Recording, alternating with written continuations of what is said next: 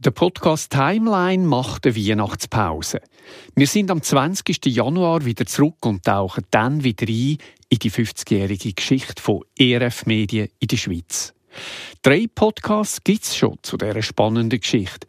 Und für all die, die schon all gelesen haben und nicht bis Ende Januar warten wollen, haben wir bei ERF Medien eine ganze Palette von anderen Podcasts. Da ist zum Beispiel Vis-à-vis. Eine Podcast-Serie von verschiedenen Leuten, die Erfahrungen und Erlebnisse aus ihrem Leben erzählen. Wir wünschen dir spannende Hörerlebnisse und freuen uns, wenn du dann im Januar wieder dabei bist.